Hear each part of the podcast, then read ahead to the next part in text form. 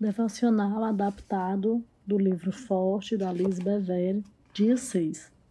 Satisfeito. A minha alma ficará satisfeita, como quando tem rico banquete com lábios jubilosos, e minha boca te louvará. Quando me deito, lembro-me de ti, penso em ti durante as vigílias da noite, porque és a minha ajuda canto de alegria à sombra das tuas asas. A minha alma pega-te a ti, a tua mão direita me sustém. Salmo 63, do 5 ao 8. Pense naquela vez em que você participou de um banquete no qual havia uma variedade de alimentos saudáveis e deliciosos, mas você não exagerou. É mais fácil a gente lembrar dos que a gente exagera, né? Principalmente é, a gente, quando está de dieta, a gente sai, vai para um local, um banquete, a gente geralmente come mais do que o que devia, né? E ainda tem os banquetes dos sonhos. A gente está dormindo e sonhando com aquela mesa maravilhosa. Aí ou alguém acorda a gente ou a gente se acorda, né? Não sei se acontece com vocês, comigo acontece muito. A gente tenta até voltar a dormir, mas a mesa bonitona não está mais lá. Você desfrutou apenas o suficiente e não em demasia. Naquela noite, enquanto adormecia, houve mais satisfação do que desconforto.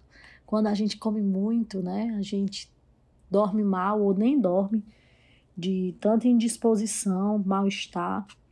Mas quando a gente se alimenta de forma equilibrada e saudável, geralmente a gente consegue dormir bem, né?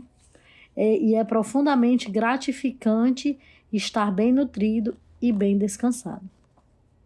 Nossa alma pode experimentar o mesmo tipo de satisfação que o nosso corpo.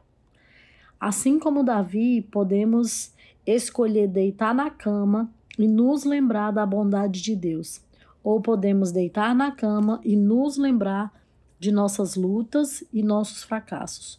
Somos encorajados a colocar a mente para descansar pensando nas maravilhas do nosso Pai. Imagine um pássaro majestoso abrigando e protegendo os filhotes com suas asas. De agora em diante, é assim que verei meu consolador. Então, enquanto dormimos, estamos em repouso. Nessa atmosfera de gratidão e deslumbre, nosso coração canta sobre, sobre a ajuda e proteção do Senhor em nossa vida. Todos os dias podem ser uma celebração dele. O sono é tão misterioso. É um momento em que estamos de fato o mais vulneráveis possível. Perdemos a consciência e escapulimos por algumas horas. Muitos de nós dormimos mais profundamente quando crianças do que quando adultos. Eu ainda continuo tendo meu sono pesado, né? Mas eu já tive ele bem mais pesado.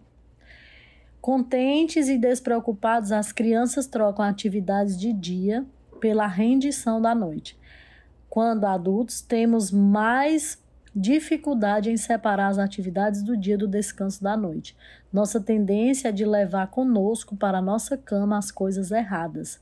Quando o fazemos, lutamos com preocupações e medos até o raiar do dia e acordamos mais cansados do que quando nos deitamos. É, quem gosta de ler, né, eu desafio vocês a lerem o livro Milagre da Manhã.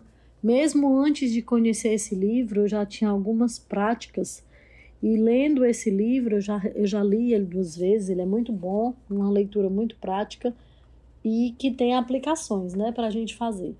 E falando nessa questão de sono, uma das coisas que o autor nos ensina é que a forma como nós pensamos e falamos sobre o nosso sono e a nossa noite de sono influencia no nosso acordar de manhã.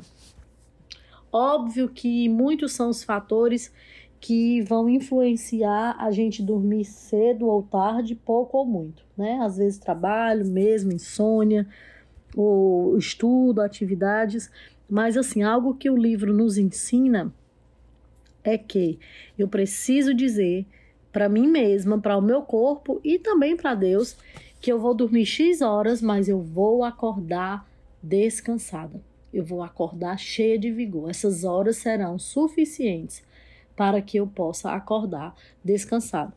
E isso, na verdade, é um, um, exercício mental, mas que tem sim muito sentido. O correto é nós dormirmos de 6 a 8 horas, mas a maioria de nós talvez não faça isso. Eu não faço, ultimamente até que eu tenho dormido muito, mas no geral eu não faço. Então, antes de deitar, me desconecto um pouco da internet e eu faço minhas orações e aí eu digo, eu conto, né, quantas horas eu vou dormir. Se eu for treinar cedo, tal, se eu não for treinar cedo, eu conto, aí eu digo, essas horas serão suficientes, eu acordarei descansada. De manhã, quando eu acordo, eu não tenho o hábito de colocar despertador e, e alarme e mais cinco minutos, mais cinco minutos. Não tenho. Então, quando eu abro os olhos, eu lembro? Eu agradeço a Deus porque eu estou viva, amém? E digo, eu estou descansada e disposta para o dia. Isso é um exercício e tem dado certo. Tem dias que não dá certo, né? Mas tem dado certo. E aí vocês podem fazer também. É, eu descobri que nunca durmo bem quando deixo minhas preocupações correrem soltas antes de me deitar. A noite é um momento de fechar os olhos para o dia e abrir o coração para o Senhor. Salmo 127, 2 promete: O Senhor concede sono àqueles a quem Ele ama. Observe que não diz que ele dá sono aos perfeitos ou àqueles que tiveram um dia perfeito. Ele dá sono aos filhos que ama. Você é um filho, você é uma filha. Quero que imagine a bondade e proteção do Senhor aconchegando você hoje à noite. Se o fizer, Aposto que acordará na manhã com uma canção de adoração na cabeça e glorificando a Deus, porque todos os dias as misericórdias se renovam, né? Senhor, a cada noite eu deixarei de lado meu dia, meus medos, minhas ansiedades, minhas imperfeições, até porque nem tudo, Senhor, depende de mim e está no meu controle. Meu dia geralmente é imperfeito e pensarei em teu amor perfeito Tu me amas porque tu és amor, é a tua natureza, Senhor.